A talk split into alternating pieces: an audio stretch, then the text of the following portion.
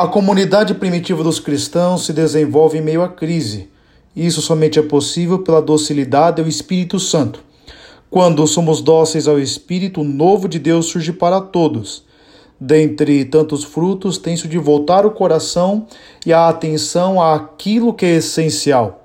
Jesus nos ensina que não devemos dar satisfação de nossa vida a todos, basta que caminhemos na verdade.